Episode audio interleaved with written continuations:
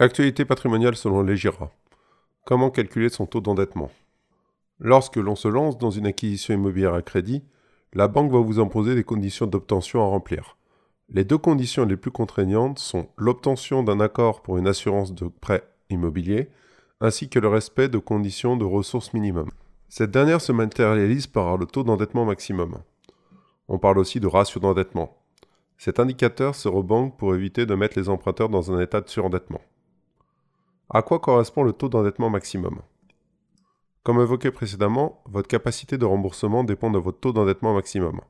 Concrètement, cela correspond à la mensualité maximum que vous pouvez rembourser sans que cela vous mette en difficulté financière.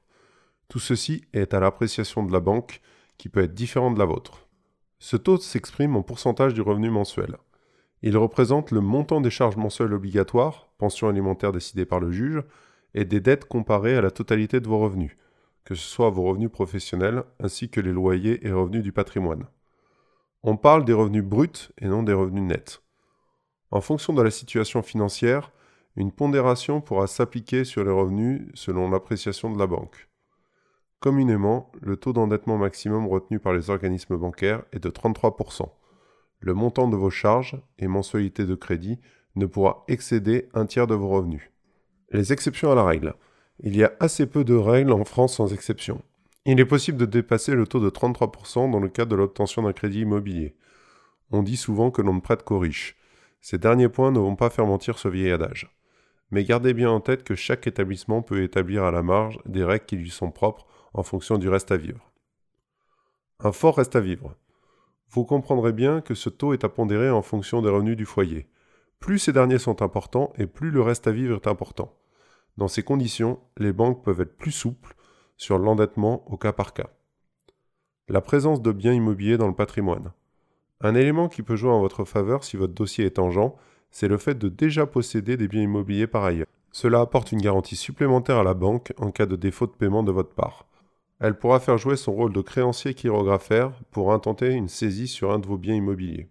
Concernant l'acquisition de la résidence principale, Certaines banques désireuses de capter de nouveaux clients sont prêtes à faire des efforts en assouplissant les règles en termes de d'endettement des ménages dans le cadre de l'acquisition de la résidence principale. La méthode de calcul du taux d'endettement d'un ménage. Nous avons vu tout à l'heure que le taux d'endettement est calculé en fonction du rapport entre les charges supportées par le ménage et les revenus encaissés, soit le taux d'endettement est égal aux charges divisées par revenus encaissés. Pour autant, il existe des subtilités à connaître. Tout d'abord du côté des revenus. La banque étudiera la totalité des revenus perçus par les personnes empruntrices. En fonction de la typologie des revenus et de la périodicité, la banque pourra pondérer les recettes, pouvant même jusqu'à totalement les exclure du calcul. Rente, pension de retraite, traitement et salaire. En général, ce sont les sources des revenus les plus fiables vis-à-vis d'un banquier. À moins que vous ne soyez en période d'essai, dans ce cas les revenus sont comptabilisés à 0 euros, les salaires et traitements sont pris à leur valeur dans le calcul du taux d'endettement la rémunération de gérance et les dividendes. Pour ce qui est des revenus des non-salariés, les organismes de crédit considèrent que nous sommes face à des revenus variables. La règle est donc beaucoup plus dure en la matière, car on retiendra pour ces revenus et dividendes la moyenne de la rémunération totale sur les trois dernières années. Dans le cas où la personne n'a pas trois ans d'exercice fiscal, il est compliqué d'obtenir un financement, quelles que soient ses capacités de remboursement. Dans ce cadre, nous ne pourrons vous conseiller que de passer par votre banque. Côté revenus fonciers. Les revenus fonciers sont en général pondérés à 70 ou 80% de leur valeur afin de refléter les charges inhérentes à un bien immobilier.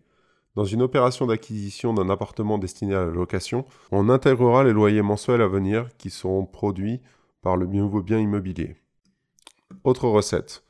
Les autres revenus, notamment immobiliers, ne sont, sauf très rares exceptions, pas pris en compte. Par ailleurs, les allocations familiales ou pensions alimentaires ne sont pas comptabilisées. Du côté des dépenses.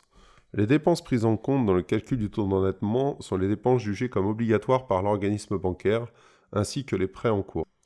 Les pensions alimentaires. Les pensions alimentaires rentrent en compte dans le calcul du taux d'endettement dès lors qu'elles ont été prononcées par un juge suite à une décision de justice. Les pensions ponctuelles à un parent ou enfant sont à exclure du calcul, même si naïvement, la banque pourra tenter de les intégrer.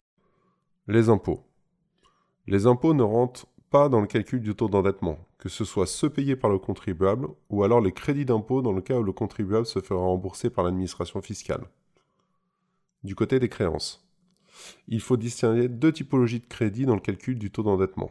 Les réserves d'argent ou crédits revolving qui seront un frein quasi rédhibitoire pour l'obtention d'un nouveau crédit immobilier. Comme par essence vous n'avez pas de durée de remboursement à proprement dit, la mensualité retenue par la banque prêteuse correspond peu ou prou au montant utilisé de la réserve. Dans l'immense majorité des cas, il sera nécessaire de solder la réserve avant toute demande de prêt.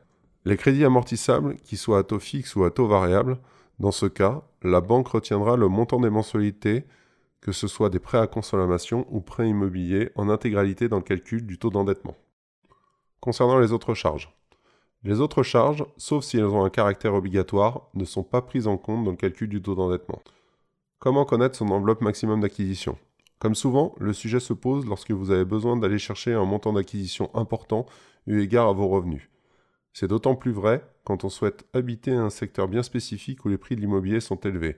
Sélectionner un bien d'une surface importante pour satisfaire les besoins de sa famille en termes d'espace, ou encore maximiser son investissement locatif immobilier. Dans tous ces cas, nous ne pouvons que vous conseiller de vous rapprocher d'un courtier en crédit afin de déterminer la capacité d'endettement maximum dont vous disposez grâce à un calcul d'enveloppe.